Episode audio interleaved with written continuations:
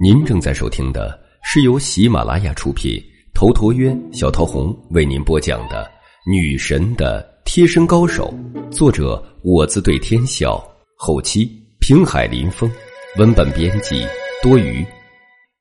第三十六集，士可杀，不可辱。霍天总是练武的人，性子直爽，开门见山的说出了来意。他的话说完后，赵大刚与叶天还有华老爷子都看向杨凌这个年轻人。杨凌嘴角牵扯出一丝微笑来。我不认识陈阳。这个回答让霍天纵三位老前辈都呆住了，万万没有想到杨凌会如此回答。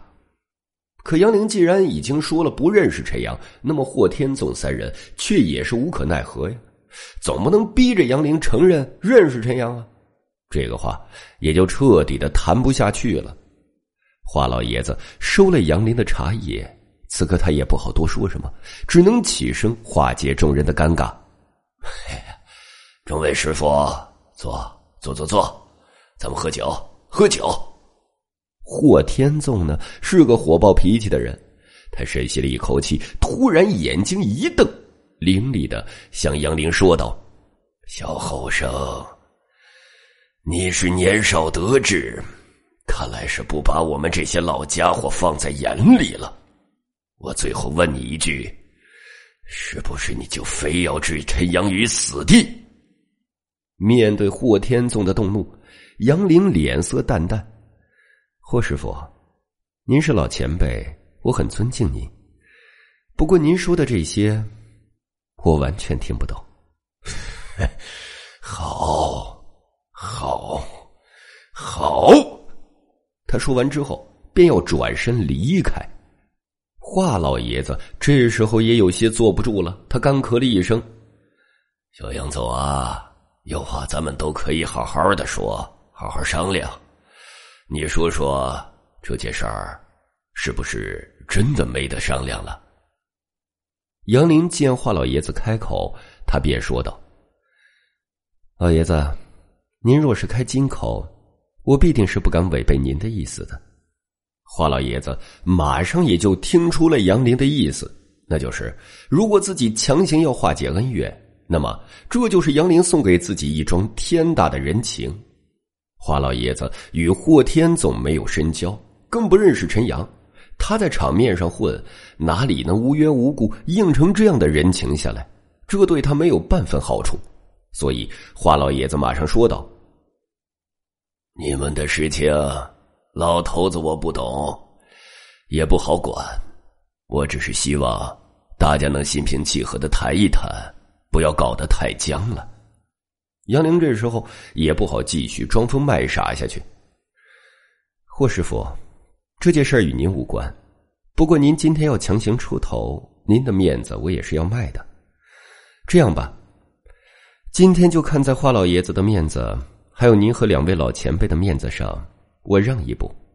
您回去跟那位陈小哥说说，只要他肯到我的杨氏公馆来向我磕个头、认个错，这件事儿也就此结果。我可以保证，以后少林俗家弟子。没有任何人会去找他的麻烦。杨凌不是在开玩笑，这件事情闹到今天这个地步，并不是说他想收手就可以收手的。人在江湖上混，讲的就是一个面儿杨凌如果真被霍天纵这么一出面就化解了跟陈阳的恩怨，传出去，他杨凌也就是个屁了，更是砸了少林俗家弟子这块金字招牌。别说外人会看不起他，就算是释永龙师叔也饶不了他。不过，如果陈阳肯来磕头认错，那么杨凌与少林寺俗家弟子的面子也就彻底的找回来了。如此一来，杨凌再放过陈阳，一是长了杨凌的威风，二是显示了杨凌的大度。我可以让陈阳给你端茶认错，但是你要他下跪，只怕。不太可能，这是我的底线。如果他不答应，那咱们就没有什么好谈了。霍天纵看出了杨凌的坚决，他沉吟了一瞬，深吸了一口气。好吧，我会尽力去试试。华老爷子见双方都平息了下来，他也跟着松了一口气。来来来，大家继续喝酒。下午的时候，苏晴单独来探望了陈阳。苏晴穿着白色的连衣长裙，她的头发披着。显得美丽而娴静，不过，在她见到陈阳时，满脸都是担忧。苏晴一直都很自责，虽然陈阳宽慰过她，但她还是觉得这件事起因与她有关，所以整个见面的过程反倒是陈阳在安慰苏晴。陈阳笑嘻嘻的，显得很是无所谓。青姐，你用的什么牌子的香水啊？好香啊！苏晴不由得脸蛋微红。不过，她见陈阳还有心情开玩笑，心里也就轻松了一些。我没有撒香水，不可能啊！我每次都觉得你身上很香的，难道是天然的体香啊？苏晴脸蛋更红了，她自小就有一种天然的体香，一旦运动过后，这种香味就会更加浓烈。这香味是从他腋下发出，乃是私密部位。所以，陈阳说的时候，他就情不自禁的就有些羞人。青姐啊，你说这是不是我的报应啊？老天觉得我混蛋，不好好爱惜你，所以就有此难了。这家伙见了苏晴就忍不住口花花，想要调戏。他看到苏晴脸红的时候，心里更是痒痒的，真想将这可人拥到怀里，好好的轻薄一番。他也想不通。苏晴的前夫，也就是徐志那个人渣，那人渣是怎么想的？苏晴这么好的女人，居然不爱惜。哼！陈阳又想，难道是以前苏晴还是少女，没现在这么有韵味吗？苏晴是娇羞无比。你不要再瞎说了，青姐啊，等我出来了，咱们能不能继续上次没做完的事情啊？什么没做完的事情？没啥。没啥没啥。陈阳嘿嘿一笑，他也觉得自己真是嘴欠，怎么连这种玩笑都开了出来？也是自己被关着，觉得和苏晴又有了距离，所以才开始有些肆无忌惮了。他就是这样，和苏晴在一起时，明明可以得到苏晴的身体，他却害怕会伤害到苏晴；但是，一旦和苏晴不太可能发生什么事，他嘴巴就犯贱起来。苏晴也就猛然想到了那天晚上，他洗完澡后向陈阳现身。那晚上，两人差点就真的干柴烈火的燃烧了。要不是独眼出来搅局，现在两人关系肯定是要多尴尬就有多尴尬了。那天晚上，他都不知道自己为什么会有那样的勇气去做那样荒唐的事情。事后，他都觉得不可思议，同时又有些后怕。可眼下，苏晴万万没想到陈阳居然拿那件事来开玩笑。